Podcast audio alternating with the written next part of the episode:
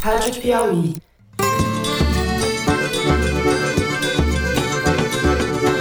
Olá, está começando mais um Foro de Teresina, o podcast de política da revista Piauí. Ontem a, a cidade amanheceu cheia de cartaz, aqueles lambi-lambi que fazia muitos anos que eu não via. A propaganda deles é um negócio horroroso, é coisa de desesperado. Eu, Fernando de Barros e Silva, em minha casa em São Paulo, tenho o prazer de conversar mais uma vez com os meus amigos de sempre, Malu Gaspar, no Estúdio Rastro, no Rio de Janeiro. Fala, Malu! Oi, gente! E aí? A gente está revoltado, a gente está sangrando, e não é só pelo Beto, é por muitos outros sangues que já rolaram antes do Beto. A gente tem que derrubar o CEO do Carrefour no Brasil. Isso aí! Isso é importante. E José Roberto de Toledo, em sua casa em São Paulo, aqui perto. Opa, Zé. Opa, Fernando. Existe alguma possibilidade de uma nova prorrogação do auxílio emergencial?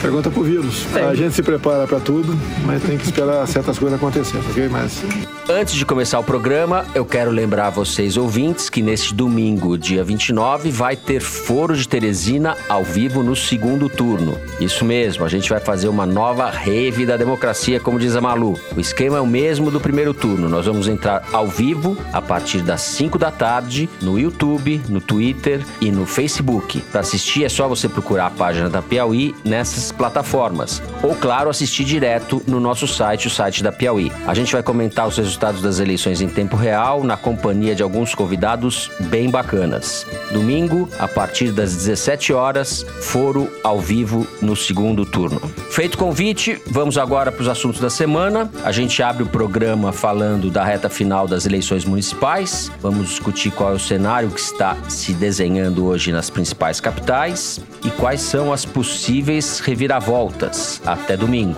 Em seguida, a gente vai falar sobre o caso do João Alberto Freitas, o Beto Freitas, o homem negro que foi espancado até a morte por seguranças do supermercado Carrefour em Porto Alegre. Vamos discutir o racismo e o que esse caso revela sobre o Brasil. E por último, no terceiro bloco, vamos falar da aceleração da pandemia no Brasil, que essa semana atingiu a maior taxa de transmissão desde maio. É isso, vem com a gente.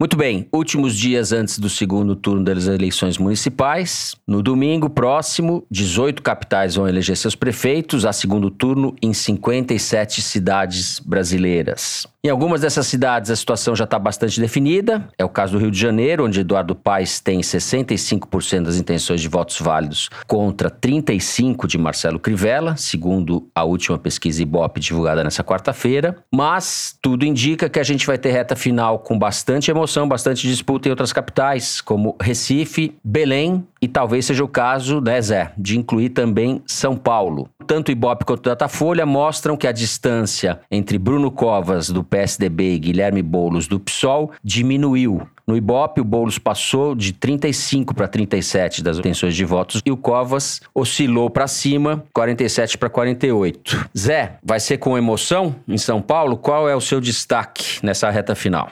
Aliás, emoção é o destaque nesse segundo turno, porque é um voto, em muitos casos, mais emocional do que racional. O professor da GV, cientista político César Zucco, me chamou a atenção para uma nova teoria, digamos assim, sendo um pouco ambicioso, talvez até demais, Uhum. para explicar o comportamento dos eleitores, que é uma polarização afetiva, não é uma polarização ideológica, não é uma polarização baseada em políticas públicas, em pontos de vista sobre questões objetivas, mas é um sentimento. E no caso do Brasil, me parece que esse sentimento ainda continua sendo o sentimento antipetista. O PT é o partido que mais disputa segundos turnos nesta eleição municipal, 15 das 57 cidades, mas eu tenho a impressão que o segundo turno é o cemitério dos elefantes para o PT. É o Uhum. lugar onde ele vai para morrer. Não digo que vai morrer o partido, não digo que vai ser o fim do PT, mas está pintando uma série de derrotas em proporção muito maior que de vitórias. Porque o drive que me parece que está movendo os eleitores nessa reta final, pegando o caso de Recife, é um drive antipetista. E lá o Ibope e Datafolha estão divergindo, o Ibope está dando uma posição mais confortável para o candidato da situação, o João Campos, filho do Eduardo Campos, bisneto de Miguel Arraes, e menos confortável para Marília Arraes, neta de Miguel Arraes, prima do outro candidato, candidata do PT, apesar do PT, eu diria até, porque os caciques do partido lá Humberto Costa à frente, apesar de estarem dando apoio formal a ela, nunca foram entusiastas da campanha e da candidatura da Marília, porque também não querem concorrência. Pois bem, mas não é só lá. É, você pega cidades como Diadema, que é um reduto petista histórico, em que você tem um candidato forte do PT que saiu com 30 pontos de vantagem do primeiro turno, Felipe, que já foi prefeito duas vezes lá, e que agora está tomando um calor, está quase empate técnico ali na reta final. Vamos ver os resultados da urna, mas a impressão que eu tenho é que continua sendo o sentimento antipetista que está aglutinando boa parte do eleitorado, talvez a maior parte dele, nesse segundo turno. E como é que isso impacta em São Paulo? Em São Paulo, a gente está vendo uma diminuição da diferença entre o Bruno Covas e o Boulos, né, que é egresso de uma daquelas muitas alas que eram oposição interna no PT e foram expulsas, né? O Boulos conseguiu um fenômeno nas mídias sociais. Se você pega aqui o levantamento da Arquimedes, ele dá uma lavada no Bruno Covas, assim, como não seria de se esperar uhum. um candidato minoritário contra um candidato majoritário, uma proporção absurda com que ele ganha. A articulação do Bruno Covas nas vezes é muito, muito fraca e a articulação do Boulos é muito, muito forte. Isso reflete talvez um perfil etário do voto no Boulos, né? Ele é majoritário entre os eleitores até 24 anos, mas talvez mostre também que seja cedo para o Boulos ganhar uma eleição majoritária em São Paulo, né? Talvez esse eleitorado precise amadurecer e se transformar em majoritário para ele ganhar. Mas vamos ver, há chance, ele tem chance, tem uma chance maior do que tinha no final do primeiro turno. Precisaria ter uma onda muito forte para ele conseguir reverter essa tendência agora. É uma campanha extremamente curta, o que favorece os candidatos da situação. Só para terminar, o PT também está com dificuldades em Vitória, o PSOL está com dificuldades em Belém, onde a certo. eleição está muito apertada entre o Edmilson que é um ex-petista também, e um candidato que coloca delegado federal no nome na urna, né? Delegado federal Eguchi, para deixar claro que ele é policial federal. Ele só aparece de farda verde, bandeirinha do Brasil. Candidato do patriota, né? E no Rio de Janeiro é exceção, né? Quer dizer, o prefeito tão mal avaliado que não consegue aproveitar a onda de continuidade que marcou essa eleição municipal para se beneficiar dela, porque ele é muito ruim, né? Ainda nessa onda direita, centro-direita, a Manuela Dávila está com dificuldades em Porto Alegre e está atrás lá. O favorito é o candidato do MDB. E em Fortaleza, o policial militar bolsonarista está bem atrás do Sarto, que é o candidato da situação do PDT. Então, eu diria que acho que a tendência desse segundo turno é a direita ou centro-direita, como queira chamar, ratificar a sua vitória do primeiro turno o PT mostrar toda a sua fragilidade em cidades grandes e quando tem disputa de segundo turno e tem que enfrentar o antipetismo e o bolsonarismo naufragando como era de se esperar numa campanha com o governo cada vez mais impopular. Muito bem, Maria Lúcia Gaspar, você que está no Rio de Janeiro, aí não tem emoção, Maria Lúcia, aí você é o... que pensa que não tem emoção. É o Eduardo Paz da Portela. Eduardo Paz da Portela na cabeça, pelo jeito, né? Pois Eu que é, penso, me diga. Não, você que pensa que não tem emoção, pelo contrário, até de forma surpreendente, porque como as pesquisas não mudam, se poderia imaginar que seria um segundo turno morno torno, né? Assim, tem uma intenção de voto consolidada, mais ou menos no Eduardo Paes, e tem uma grande rejeição para o Crivella. Mas o que a gente tem visto, não só no horário eleitoral, mas também nas redes, são ataques de lado a lado. Então, o Crivella tem concentrado os seus programas em associar o Eduardo Paes com o PT, com o Sérgio Cabral, acusando ele de corrupção. Só que o Eduardo Paes não seguiu o manual clássico do candidato que está na frente, que é não responder aos ataques. Pelo contrário, ele revidou de forma muito enfática uhum. nessa semana, fazendo um programa que foi todo dedicado a responder aos ataques do Crivella, chamando o Crivella de rei da mentira e listando pecados e mentiras do Crivella ao longo da sua gestão, atacando de forma muito enfática depois que o Crivella distribuiu panfletos e gravou um vídeo associando o Eduardo Paes à pedofilia e o pessoal também, dizendo que se o Eduardo Paes ganhasse, o pessoal iria assumir uma secretaria de educação e que autorizaria o ensino de pedofilia nas escolas, o que é uma grossa mentira, não tem nada a ver com nada. Jesus se comparou às crianças e nós vamos aceitar pedofilia na escola, no ensino infantil. Mas realmente me surpreendeu, porque eu achei super agressivo. E quando você consulta o pessoal da campanha do Paz, a resposta é que era uma questão estratégica para não parecer para esse eleitorado que pode vir a ficar em dúvida que o Eduardo Paes não tem nada a dizer sobre isso, que ele tinha que responder. E agora já voltaram mais ou menos ao normal. Assim, o programa voltou a apresentar o próprio Eduardo Paes falando, porque no início da semana foi uma atriz uhum. atacando o Crivella. E não só no Rio isso está acontecendo, mas em outros locais, eu acho que mais do que a emoção, como o Toledo falou, a tônica dessa reta final tem sido justamente ataques e campanhas de desconstrução de adversário em maior ou menor medida. O Rio é um exemplo disso.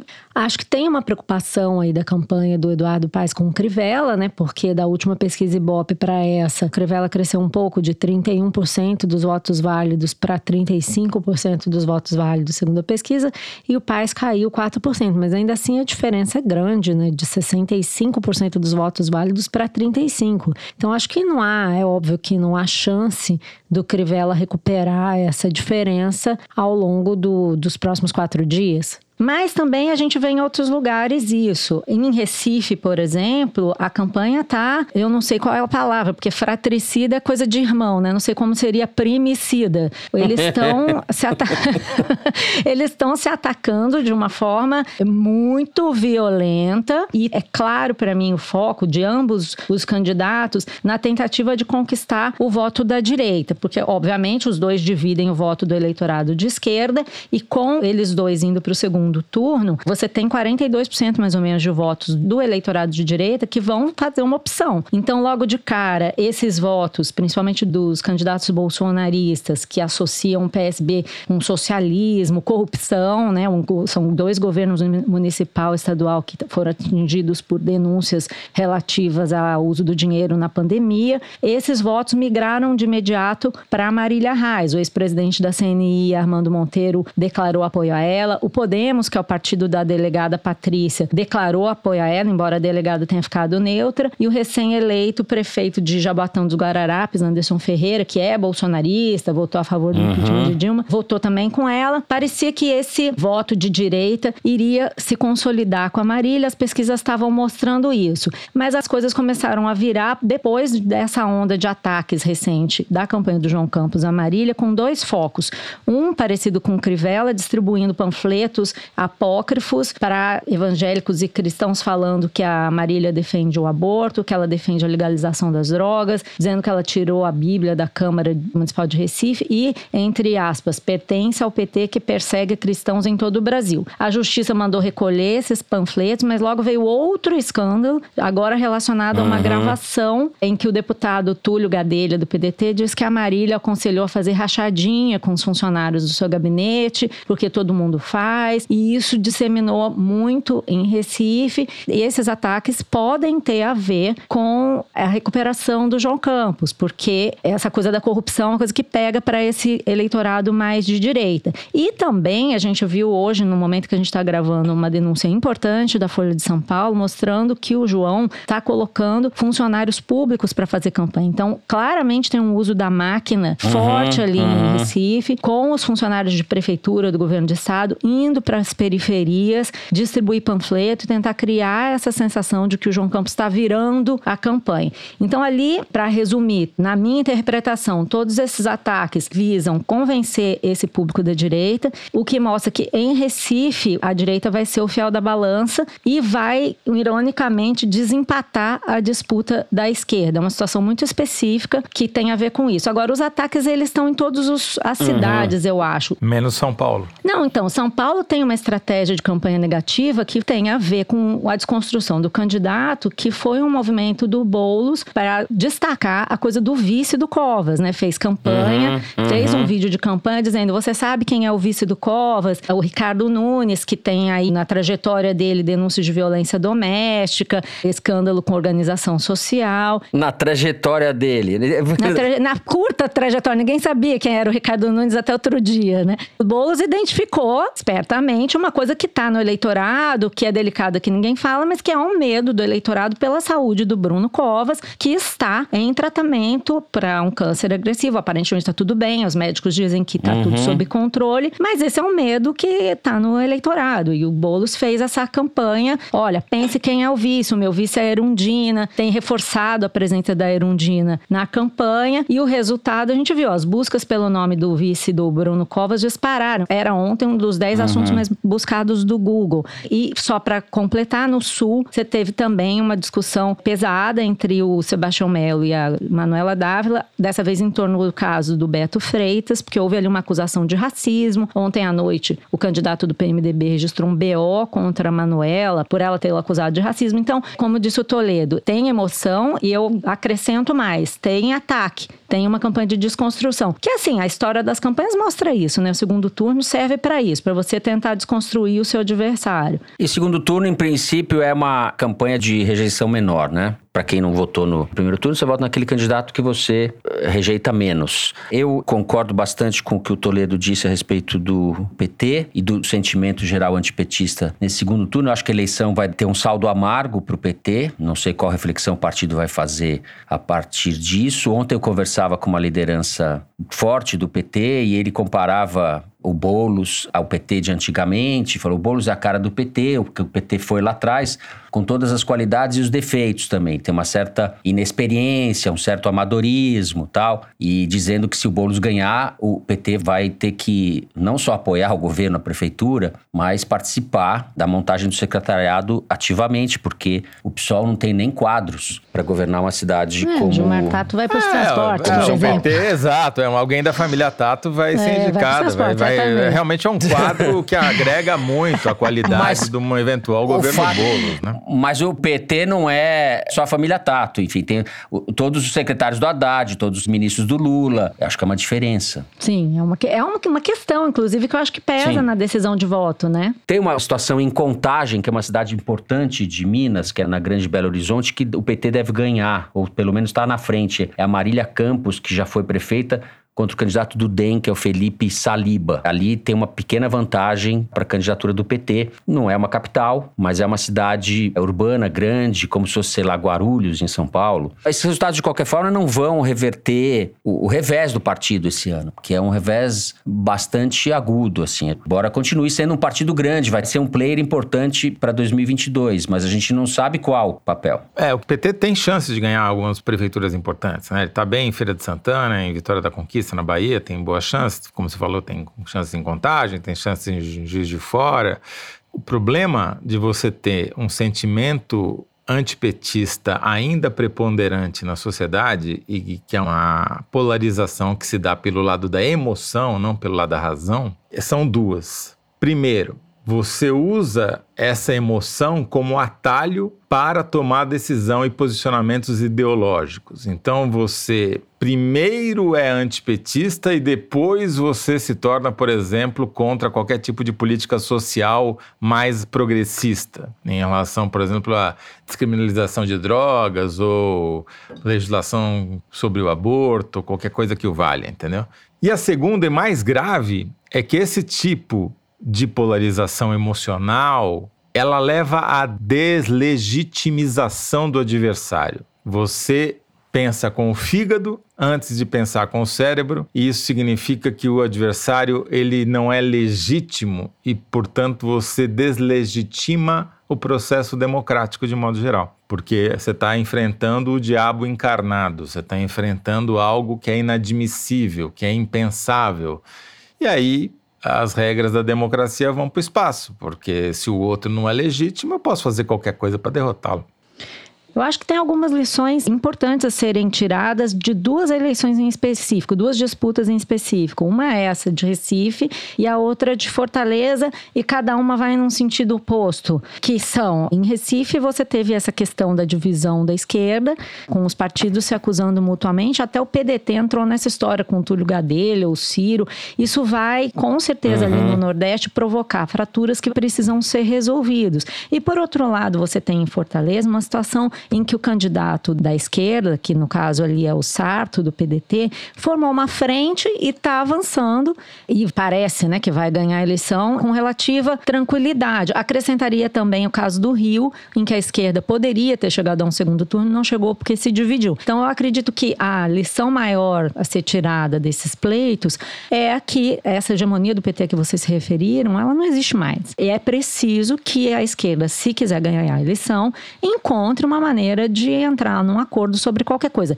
Eu acho que isso vai acontecer, não está com cara. Aparentemente, por todas essas movimentações, o PDT está se aproximando do PSB, do PROS, da rede, e num outro ponto você tem o PT e o PSOL ali no máximo, num flerte, mas eu não sei dizer o que, que isso vai dar. Agora, se olhar para as lições de campanha municipal, é preciso fazer sim uma revisão de estratégia, pelo menos, porque senão vai acabar todo mundo se matando e vai ficar nesse ponto. O fato é que a relação entre o Lula e o Ciro Gomes ficou muito esgarçada, a despeito da conversa que eles tiveram recentemente não resolveu nada e não vai resolver. A tendência é não resolver porque os dois vão querer lançar candidatos. Esse retrato na rede aí em volta do Bolos, que apareceram Marina Silva, Flávio Dino do PCdoB, Lula e Ciro Gomes, né? Irmanados no apoio ao Bolos. Eu acho que isso aí vai ficar como uma foto na parede. É, eu acho que para além das relações pessoais, Fernando, a questão é mais profunda, a questão é estrutural mesmo, porque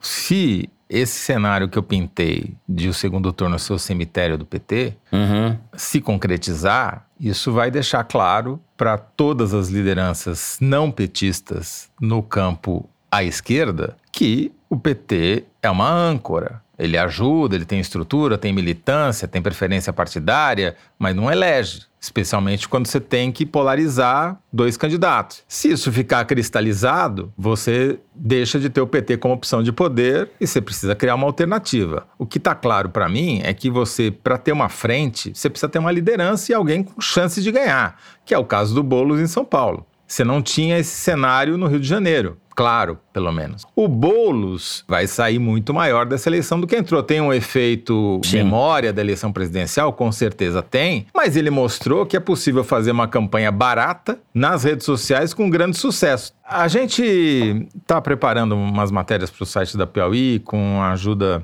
de um grupo de jovens cientistas de dados do Pindograma.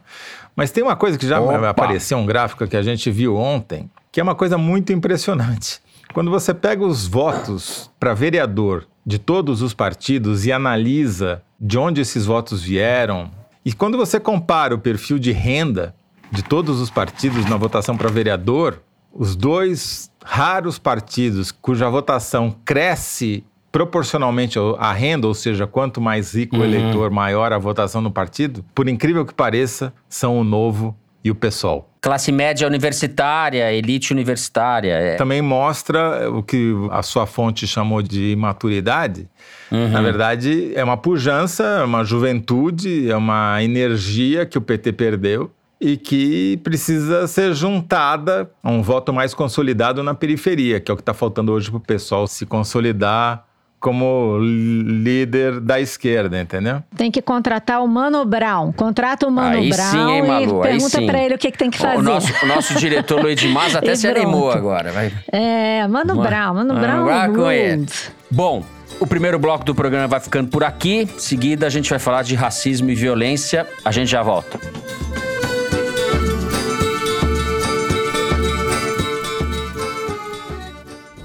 Este segmento foi apresentado pela MUBI, uma plataforma de streaming de curadoria onde você descobre, assiste e avalia filmes, de clássicos cultos a obras-primas premiadas. É o seu festival de cinema online. Na MUBI, todo dia estreia um filme e eles são escolhidos por nossos curadores e não por um algoritmo. Assim, você investe mais tempo descobrindo filmes incríveis do que buscando o que assistir. Assista online ou faça download para aproveitar o melhor do cinema quando quiser. Experimente 30 dias de MUBI grátis. Visite mubi.com barra foro.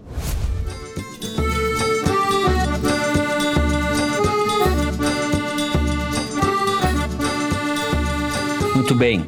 No último dia 19, na quinta-feira, véspera do Dia da Consciência Negra, João Alberto Freitas, de 40 anos, um homem negro morreu depois de ser espancado por dois seguranças de uma unidade do supermercado Carrefour, em Porto Alegre. As cenas são muito chocantes. Seguranças agarraram, socaram, espancaram ele e depois asfixiaram. Uma cena que durou em torno de cinco minutos. A cena foi filmada por pessoas que estavam no local. Os dois seguranças que assassinaram o Beto Freitas estão presos. Também está presa uma funcionária que ficou ao lado dos dois filmando o assassinato. E o caso teve muita repercussão, muito protesto em várias cidades do país, principalmente em Porto Alegre e São Paulo. Muita gente já falou também, tudo lembra o assassinato que houve nos Estados Unidos do George Floyd, pela polícia, pelo policial que o asfixiou também. Malu, por onde nós podemos começar? Bom, antes de mais nada, eu queria mandar o nosso carinho aí para a família do Beto Freitas, que está passando por esse momento terrível. Mas eu acho que já se falou muito sobre esse caso, no sentido criminal e do absurdo, o que aconteceu ali com ele. Acho que não há dúvida de que foi um ataque movido pelo racismo. Agora, além de tudo isso, esse caso deixa patente duas coisas importantes. Do lado do Carrefour, a noção de que pedir desculpas, dizer que combate o racismo, tá fazendo providências para aumentar a diversidade, mudar a cultura da empresa, não é suficiente, nunca foi. Tanto que os casos de racismo e agressão nas lojas da rede se sucedem já há alguns anos, sempre depois vem um pedido de desculpas, uma uma manifestação desse tipo e depois acontece de novo. Agora eles anunciaram que vão destinar 25 milhões de reais para um fundo de combate ao racismo, o que para mim soa mais ou menos como a Vale, que agora dá dinheiro para fundo de recuperação, cultura local e tantas outras coisas na tentativa de reparar a imagem. E são, obviamente, tentativas de maquiar uma realidade que é essas empresas, de fato, nunca ligaram para a sustentabilidade dos seus negócios. A experiência mostra que essas empresas só mudam mesmo quando mudam, porque senão muitas vezes elas acabam, se o lado financeiro começar a sofrer. Não tem outro jeito, entendeu? Vocês me zoam às vezes que eu falo do money talk, bullshit walks, mas a verdade é que para essas empresas dói é o bolso mesmo, entendeu? A gente tem visto nos últimos meses uma procura entre os investidores, uma moda aí por fundos ESG, que são os fundos que em inglês quer dizer ambiental, governança sustentabilidade. Aí formaram índices de empresa empresas que, em tese, respeitam esses preceitos. O Carrefour faz parte de vários desses índices. Só na França tem oito índices desse tipo. O Carrefour faz parte de todos eles. Em tese, o marketing vai muito bem, né? Aqui no Brasil, a empresa faz parte do Instituto Etos e certamente ela contribui para o financiamento desse instituto, que na sexta-feira destacou um dos porta-vozes para dizer que a empresa tem feito esforços pela diversidade e que, na verdade, o problema é a terceirização dos serviços de vigilância e tal. Instituto Etos, que no ano passado chegou a dar um prêmio para o Carrefour pelo estímulo à diversidade e que depois que viu a repercussão do caso, mudou de tom, começaram a dar declarações dizendo que a empresa ia ter que responder criminalmente pelo que aconteceu. Quando a gente está cansado de saber, se eu sei, imagino que o Instituto Etos, que é ligado a esse tipo de coisa, deveria saber que todo o supermercado popular tem seguranças para reprimir, entre aspas, ladrões pretos, né? Como o bom e velho quartinho da porrada. A gente já viu isso, houve outros casos que Sim. foram mostrados de gente pobre que entra no supermercado e vai acabar nesse quartinho tomando porrada de segurança. E mesmo os que não têm isso, tem esse tipo de cultura que se expressou aí nessa cena abominável do espancamento do João Alberto. Então, é o seguinte, né? As ações começam a cair depois da repercussão desse caso e vão cair talvez por um tempo, mas a gente sabe que o que vai acontecer é mais ou menos o que já aconteceu no caso da Vale. E a intensidade da mudança vai depender de quanto a empresa vai sofrer no caixa. Se o abalo continuar grande, se for grande, ela vai mudar mais rápido, assim como as outras empresas do setor. Se for pouco, vai ser cosmético. O que está me parecendo é que no Brasil não houve uma pressão tão forte ainda como houve nos Estados Unidos em relação ao assassinato do George Floyd. Então, uma forma de acelerar esse esforço poderia ser uma ação governamental mais contundente, com os governantes fazendo pressão e reconhecendo que é uma questão de desigualdade social, que é uma questão cultural importante e que é uma coisa que depende de liderança. Agora, obviamente, a gente não vai ver isso, né? O Bolsonaro, a primeira coisa que ele fez foi ir para uma reunião do G20 adotar um discurso defensivo, sem manifestar sequer solidariedade à família do Beto Freitas. Começou a dizer que estão tentando importar para o Brasil um discurso do racismo. Como assim estão tentando importar? Uma pessoa foi morta na frente das câmeras de uma forma brutal e absurda. Então não existe uma coisa de importar. Então importaram a porrada também? Isso não existe, né? O vice-presidente Mourão dizendo que não há racismo no Brasil. E por último, que eu queria destacar aqui pelo absurdo da situação, o presidente da Fundação Palmares, Sérgio Camargo, se manifestando em rede social, dizendo que os marginais não representam pretos honrados do Brasil, seja Marighella, Madame Satã ou o negro do Carrefour. Quer dizer, assim, nesse contexto, a gente não tem um quadro muito promissor. Infelizmente, eu não tenho nada de bom para dizer. E se não houver uma cobrança pecuniária sobre essas empresas, eu acho que daqui a um tempo nós vamos ver esse caso repetir de novo. Eu não acredito nesse discurso que essas empresas têm feito e dizendo que estão destinando dinheiro e falando que vão fazer coisas que na prática não acontecem. E aí, a depender do governo Bolsonaro, o Carrefour pode bater nos seus clientes, porque o Beto Freitas era um cliente, tinha passado pelo caixa e feito uma compra, entendeu? Então pode bater, pode bater nos clientes e principalmente nos pretos, que não tem problema. É isso que o governo Bolsonaro está sinalizando. O Bolsonaro avaliza esse tipo de comportamento, estimula esse tipo de comportamento. Só para retomar o ponto aí do discurso dele, ele usa a miscigenação para avalizar esse tipo de comportamento bárbaro, né? E a miscigenação se deu não fora do tempo e do espaço, se deu com 300 anos de escravidão. Não dá para romantizar a miscigenação e falar que no Brasil não existe racismo. É um absurdo esse tipo de raciocínio. A miscigenação no Brasil é fruto da violência, porque. Exato. Você pega qualquer análise de DNA mitocondrial, são mulheres negras estupradas por homens brancos. Mulheres Exatamente. escravizadas, estupradas por homens brancos que eram escravocratas. É isso, são 300 anos de escravidão e a miscigenação é fruto dessa, não mais do que cultura, da formação do país. Então a formação, e a gente não se livrou ainda dessa escravidão, né? Todas as estatísticas, pegue qualquer uma, salário, escola pública, escola privada, acesso ao hospital, índice de criminalidade, qualquer estatística que você olhe, tá lá documentado que a população negra sofre mais violência ou, ou é mais excluída do que os brancos. Então é um dado isso, né? Essas firmas privadas de segurança, que são compostas por policiais, repetem, reproduzem o comportamento brutal da polícia brasileira. É a mesma, é a mesma lógica. Não por acaso, os casos de violência e morte, que esse não é o primeiro, não é o segundo, não é nem o terceiro, de clientes por seguranças se dá em supermercados. Não só da rede Carrefour, onde teve vários casos, Uhum. mas também no Extra, em até redes menores na periferia de São Paulo. A gente dá para listar aqui, quem tiver interessado vai lá no site da Ponte Jornalismo, que tem uma, uma matéria que não acaba com a quantidade de casos em que seguranças agrediram ou mataram simplesmente pessoas porque eram pretas, porque eram negras, entendeu? E isso é claro, essa é a maior face do racismo. O racismo cordial foi a pior frase que já, a pior dupla de palavras que já fizeram em relação ao racismo no Brasil. O racismo no Brasil é extremamente violento, sempre foi, desde os capitães do mato. E a polícia foi criada para reprimir os escravos, na verdade, no Brasil. Essa que é a história da origem da polícia, a gloriosa polícia brasileira, né? Especialmente a polícia militar. E ela tem esse comportamento até hoje. A maioria das empresas de segurança privada no Brasil ou são compostas por policiais em uhum. Horário de folga, ou pertencem a policiais ou a laranjas de policiais que lucram com a sua própria incapacidade de policiar, né? Porque quanto mais incapazes eles forem, mais lucrativa vai ser a atividade da segurança privada. Né?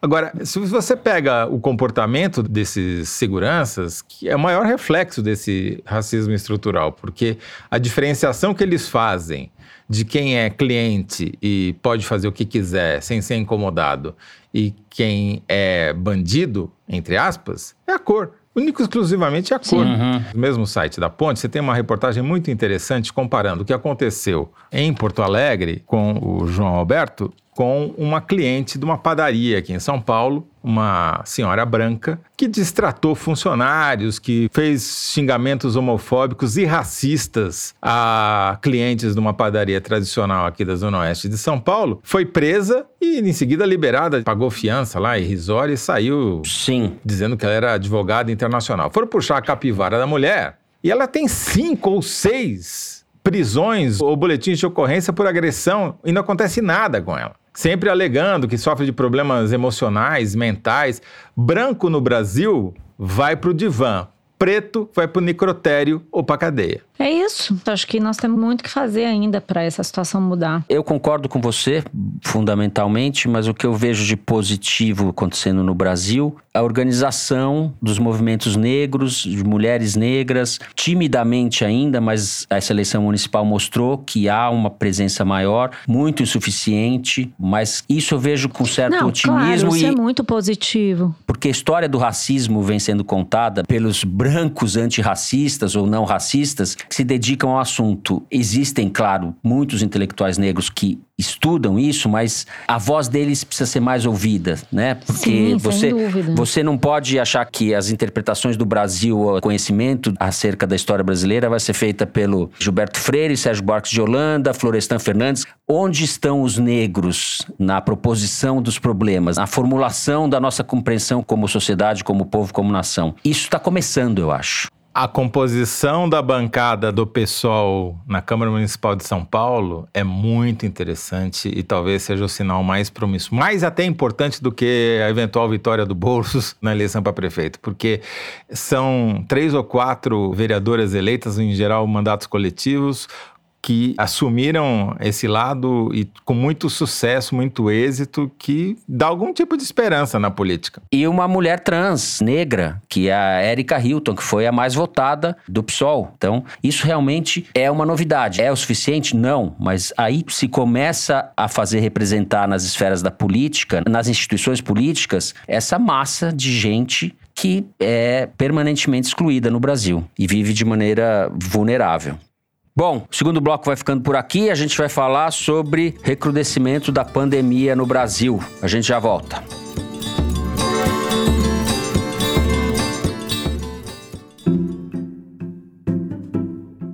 A Constituição Americana diz que os Estados Unidos serão construídos sobre três verdades: igualdade política, direitos naturais e soberania do povo.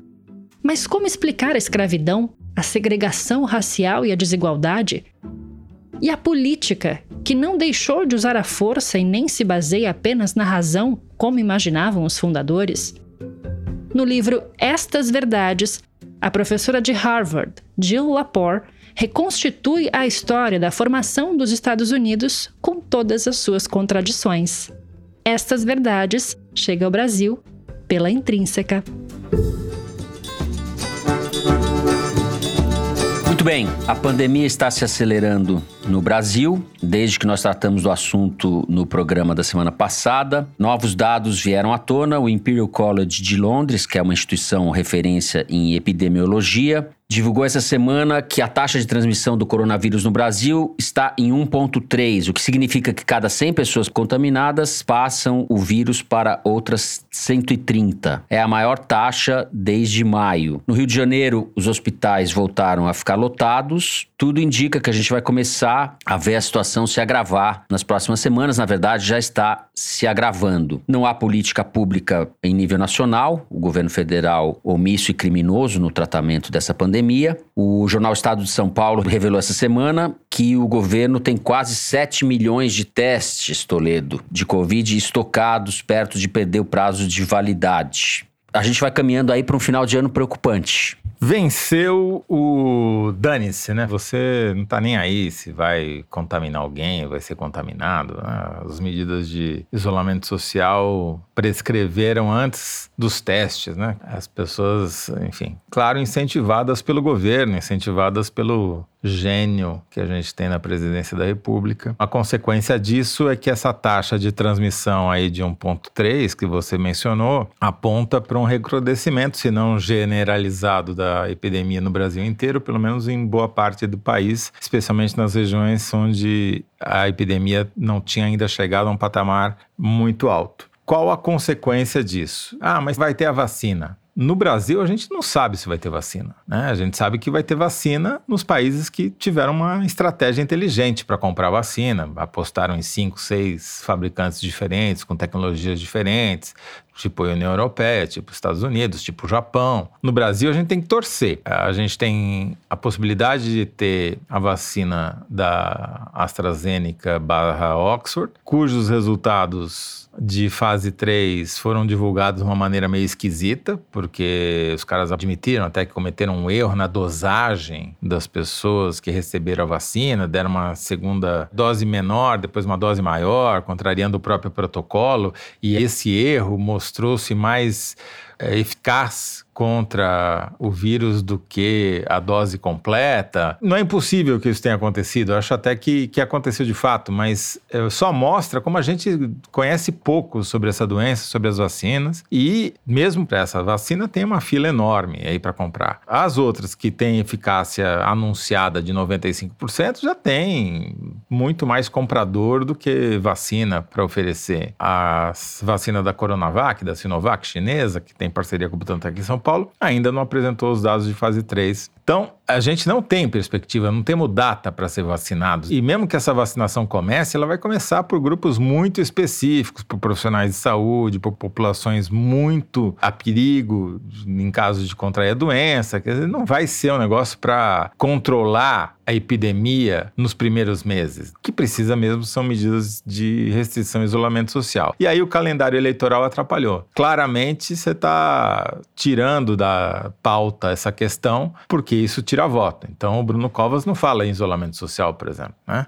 Ele só vai falar em isolamento social quando o negócio apertar depois da eleição. E aí a gente vai ver, então, um estelionato eleitoral uh, epidemiológico, porque a situação vai determinar que sejam tomadas medidas mais duras de restrição à circulação das pessoas, porque elas próprias não vão fazer isso. Nos Estados Unidos e principalmente na Europa, essa segunda onda chegou mais cedo e está elevando as taxas de mortalidade em países que já tinham tido primeiras ondas graves, como a Espanha, a Itália, por exemplo, a índices ainda mais altos, a medidas cada vez mais duras na Alemanha, na Inglaterra, e isso isso vai desaquecer a economia mundial, vai dar uma parada na recuperação. E isso vai afetar a economia brasileira. É essa preocupação aqui a gente não vê o governo ter. Ou se tem, não faz nada a respeito, que dá na mesma, né? Porque a popularidade do Bolsonaro já está pagando um preço a pesquisa Poder Data que saiu quarta-feira, mostrando pela primeira vez desde que começou a distribuir dinheiro via auxílio emergencial, a taxa de desaprovação do Bolsonaro ultrapassou a taxa de aprovação e essa tendência só deve se aprofundar nos próximos meses. Se você pega as pesquisas do Ibope nas capitais, em que avaliaram o governo Bolsonaro, ele está despencando, só não caiu mais porque no interior esses 300 reais que sobraram até o final do ano por mês ainda fazem muita diferença na economia local. Mas o cenário que a gente está vendo para o próximo ano, eu repito pela décima vez aqui no Foro de Teresina, é um cenário de uma tempestade perfeita para o Bolsonaro, mas principalmente para o brasileiro, né? É inflação, economia andando de lado, se não estiver andando para trás, fim do auxílio emergencial, porque até agora o governo não conseguiu produzir uma proposta coerente para financiar esse negócio, e um aumento da pandemia. Então, um cenário catastrófico, né? Que está se avizinhando. Tem gente que vai comemorar porque é ruim para o Bolsonaro, mas é, é pior para o país. Né? O Brasil vai ficar cada vez mais para trás e isolado, né? com essa retórica absolutamente idiota do filho do presidente da República e presidente da Comissão de Relações Exteriores da Câmara, fazendo ameaças contra a China por causa do 5G, uma coisa que devia ser investigada, porque se não for um caso para internação em hospital psiquiátrico, é um caso que deve ser investigado do ponto de vista até econômico, porque essa fixação né, é suspeito até. Então, ele uhum. tomou uma invertida do governo chinês aí, que obrigou ele até a retirar seus posts nas redes sociais. Quer dizer, o Brasil está pior e vai piorar. O seu Valência é o nosso mestre, nosso guia. É o nosso mestre. Malu, tempestade perfeita, o que, que o governo vai fazer? Bom, como diz o Bolsonaro, pergunta para o vírus, né? O Bolsonaro mandou a gente perguntar para o vírus, porque ele mesmo não sabe. Só para fazer um comentário aí sobre os dados da pandemia, aparentemente as curvas de contágio e de casos, que é até importante a gente comentar, são curvas de notificação. Então elas têm ali uma questão de imprecisão mesmo, né? Pode ser que o contágio tenha começado antes, a notificação tenha acontecido depois depois, mas aparentemente isso começou a crescer justamente com a campanha, né? Então, involuntariamente, a própria campanha pode ter levado candidatos nas ruas, essa abertura geral, ou seja, porque os candidatos estão nas ruas, ou porque ninguém mais quer falar desse assunto, como o Toledo falou, mas coincide, né? Sem contar a irresponsabilidade desse pessoal que faz festa, as prefeituras das cidades que não estão querendo reprimir grandes aglomerações, tudo tem a ver com a campanha eleitoral. Então, é uma pena que a eleição eleição, ao invés de levar uma discussão maior sobre a responsabilidade, no caso da Covid, tenha levado a uma alienação completa por parte de todo mundo, né? Todas as correntes políticas, né? Fora isso, eu queria só chamar a atenção justamente para essa coisa do vírus. Na verdade, o que está patente nos últimos casos que a gente viu foi essa total descoordenação, a coisa dos testes que foram comprados não foram distribuídos, e aí há uma discussão sobre a responsabilidade uhum. disso Todas as respostas são ruins, porque o governo diz que os estados não pediram. Os estados que admitem não ter pedido disseram que não pediram porque os testes anteriores não foram utilizados. O que a gente sabe é que tem uma quantidade enorme de testes estocados com prazo de validade vencendo em dezembro. E pior ainda, boa parte desses testes não pode ser aplicados mesmo porque não tem reagente. Então é aquela coisa assim completamente mambem. Você compra o teste, não compra o reagente. Por outro lado, essa questão das vacinas vacinas, que para mim é muito impressionante. Além de tudo isso que o Toledo falou, ela é importante, mas eu acho que tem uma coisa pior que está acontecendo agora, que enquanto as empresas disputam essa primazia pela vacina, anunciando resultados que a gente nem sabe se são tão promissores ou não, porque nenhum estudo clínico chegou no Brasil ou na Anvisa para a gente ver, o governo não tem um plano de vacinação. Nós ficamos sabendo que não existe um plano de vacinação pronto para ser aplicado quando a vacina vacina sair. E eu diria mais, mais do que um plano, falta uma estratégia que responda a questões fundamentais anteriores até à vacina. Se sair uma vacina, quem vai ser vacinado primeiro? Onde? Como? E outra, o que, que vai ser feito se uma vacina for autorizada antes da outra? E se nenhuma dessas vacinas em que o Brasil apostou for autorizada e puder ser aplicada? Tudo isso está sem resposta e isso sim é muito preocupante porque, novamente, é o Bolsonaro que está explicando a gente tem que perguntar para o vírus. Então, quando se pergunta para ele o que vai acontecer com o auxílio emergencial, eu, assim, por mais que a gente critique aqui o governo Bolsonaro, eu não consigo deixar de ficar impressionada com a falta de capacidade de eles produzirem uma resposta para essa questão, que é central para o governo. Por pior uhum. que a gente considere o governo, a caquistocracia, como o Toledo diz, pelo menos uma resposta para o auxílio emergencial seria de se esperar que eles produzissem. E mais, tem uma questão indireta, que são as consequências disso. Para além da economia, você tem uma massa de crianças fora da escola. Nós vamos passar 2021 também sem crianças. Cadê o ministro da Educação? Não há nenhuma estratégia possível para que se ensine essas crianças. Então, vamos criar uma estratégia de ensino online. Vamos dar bolsa para essas mães que estão ficando uhum. em casa e não conseguem trabalhar.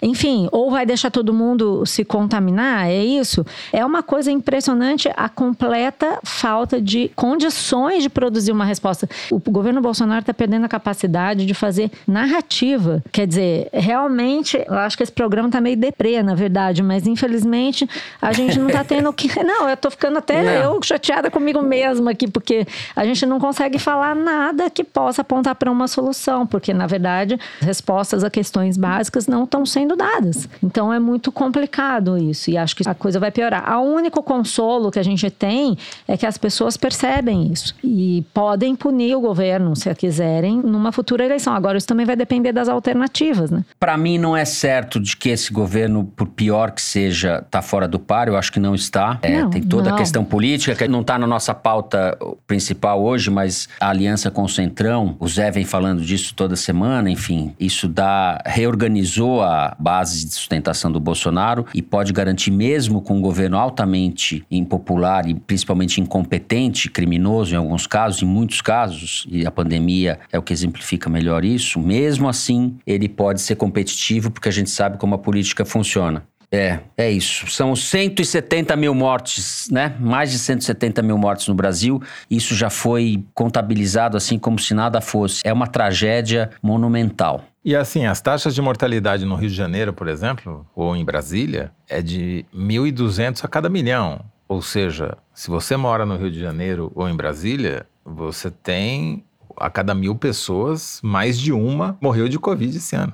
Eu vou fazer uma, uma previsão aqui daquelas que eu gosto de fazer e, em geral, dão errado. Não é verdade, Zé. Você é bom de previsão. Eu acho que o resultado das urnas vai obrigar o Bolsonaro a se filiar a um partido que já existe, porque ele é incapaz de criar qualquer coisa, né? E uhum. muito menos um partido político. E eu chutaria que ele tem duas opções principais, olhando o resultado da urna. Se ele quiser ir mainstream total, se ele quiser ir no grande vencedor e ter uma base de sustentação eleitoral mais forte para 2022, ele vai ou para o PP, progressistas, ou ele vai para o PSD do Kassab. Se Perfeito. ele quiser ficar com o seu eleitorado mais raiz, se ele quiser um voto mais ideológico, ele vai por republicanos. Os líderes partidários já todos se colocaram, né? O Ciro Nogueira já disse que quer o Bolsonaro no Progressistas o pastor Marcos Pereira diz que está esperando ele no Republicanos. E é como ele estabeleceu março, abril de 2021 como prazo para fazer a Aliança do Brasil, que é o partido dele, que não vai rolar, ele não vai ter outra alternativa a não ser se filiar a algum outro partido, né? Já que nós estamos apontando para o futuro, eu queria sugerir para o nosso ouvinte ficar de olho numa disputa que está rolando agora, que é a disputa pela presidência da Câmara. E que tem tudo a ver com isso que a gente está falando, é uma reorganização das peças, é o pessoal botando seus exércitos no tabuleiro de war porque ontem o Supremo marcou para o dia 4 uma decisão super importante que é sobre a reeleição para a presidência do Senado e da Câmara e que vai decidir o futuro ali dos próximos dois anos do governo no Congresso, né? Davi Alcolumbre quer se reeleger, Rodrigo Maia diz que não, mas super quer se reeleger e isso depende de uma decisão que permita isso, porque o, o Rodrigo Maia pelo menos já não poderia pelo regimento, pela regra atual se reeleger. Se o Rodrigo Maia se reelege, consegue determinar a pauta da Câmara, o movimento do Bolsonaro para os próximos dois anos tem que ser um. Se ele não se reelege, entra, por exemplo, um Arthur Lira, que é um aliado do Bolsonaro, o movimento do, do presidente é outro. Muito bem, tomamos vários atalhos aqui, começamos falando do problema grave do recrudescimento da pandemia, terminamos falando de eleição no Congresso, na Câmara especificamente, que é o, onde o bicho vai pegar. O diretor que se vire com tanto assunto misturado. Espero que os ouvintes gostem, diretor. Vamos pro Kinder Ovo, o momento em momento que... deprê, tô deprimida com isso, não acerto é... mais nada, tô num momento é... baixo. Malu, vai lá fazer xixi que a gente vai fazer o Kinder Ovo agora, enquanto você vai no banheiro. Pode mal, soltar aí, mal. Luigi.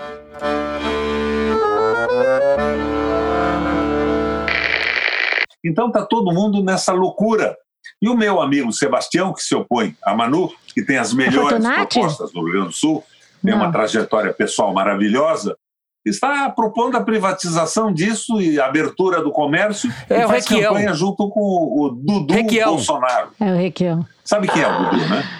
Aquele sujeito que fritava hambúrguer nos Estados Unidos e que agora, quando o Trump perdeu a eleição, Trump. o pai dele mandou um recado para o Biden. Biden, espera o que vai acontecer com você. Estou mandando aí o Dudu para você ver o que é bom. E o Biden pergunta, meu Deus, mas o que é bom? É o hambúrguer que o Dudu Bolsonaro vai fritar para você numa chapa de rua. Então nós estamos no ridículo completo, na desmoralização.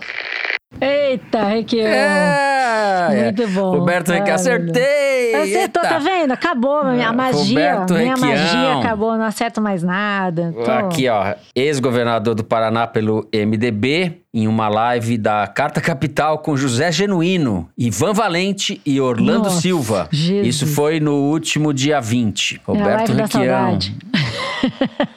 O Requião é, é muito bom de, de frases, né? Muito bom. O Trump. Ele é um sujeito bastante truculento e inteligente. Bom, então é isso. Fiquem aí que a gente já volta. Vem cartinhas em seguida.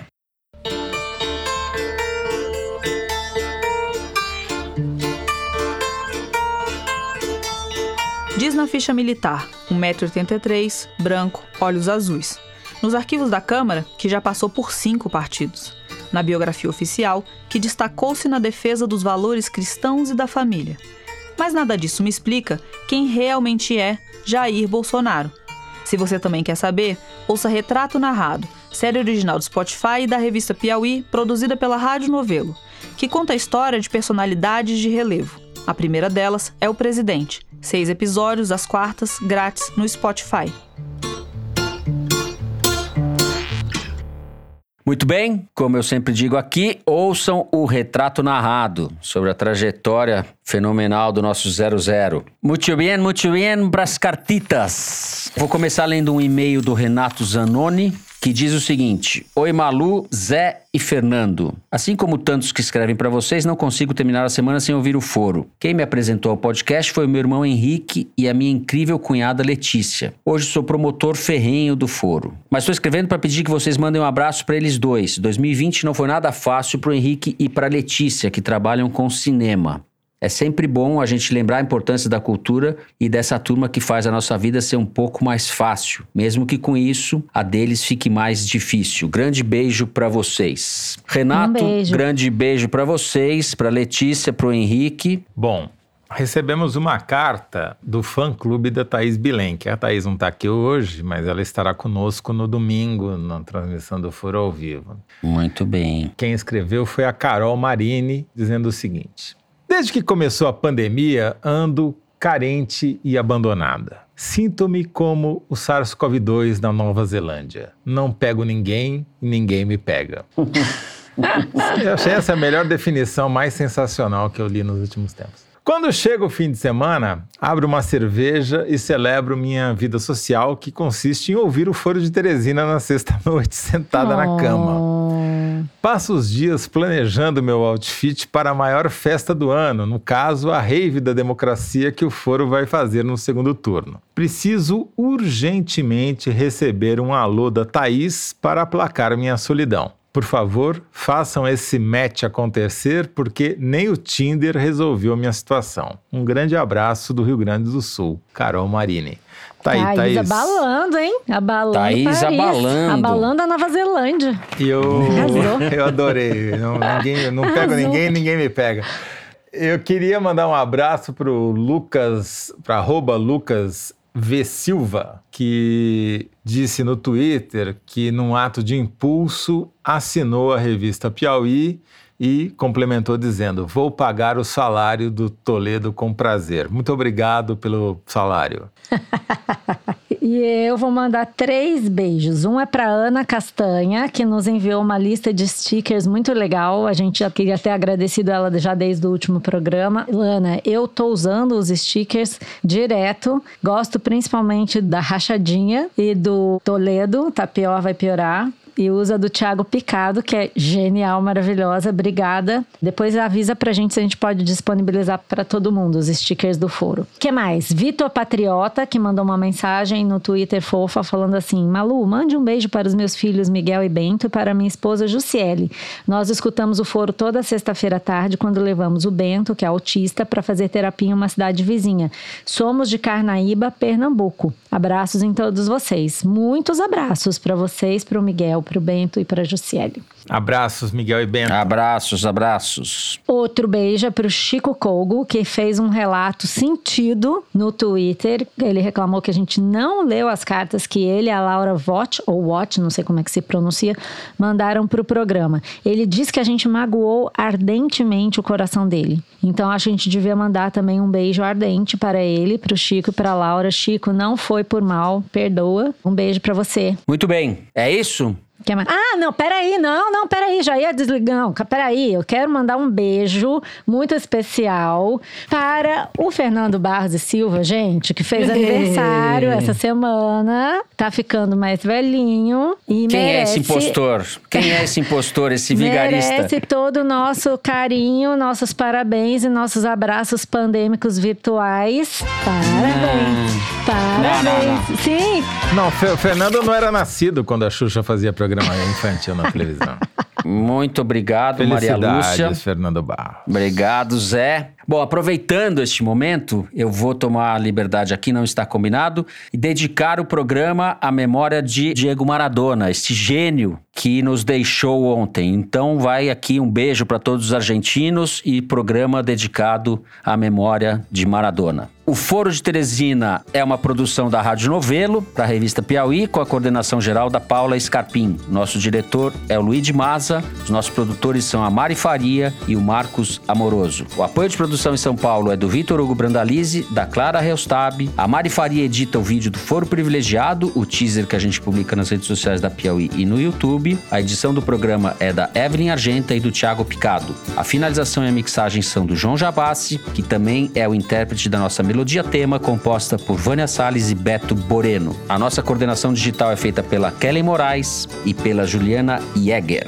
A checagem do programa é feita pelo Plínio Lopes. O Foro de Teresina é gravado em nossas casas e no estúdio Rastro, sempre com o apoio do grande Dani Di e da som de cena do Gustavo Zisman. Eu, Fernando de Barros e Silva, mais velho, me despeço então dos meus amigos. José Roberto de Toledo. Tchau, Zé. Adiós, Fernando. Don't cry for me, Argentina. É isso. E Malu Gaspar. Tchau, Malu. Tchau, gente. Esperamos vocês no domingo com Foro ao Vivo de Eleições, a nossa rave da democracia, hein? É isso, gente. Até domingo. Boa semana a todos.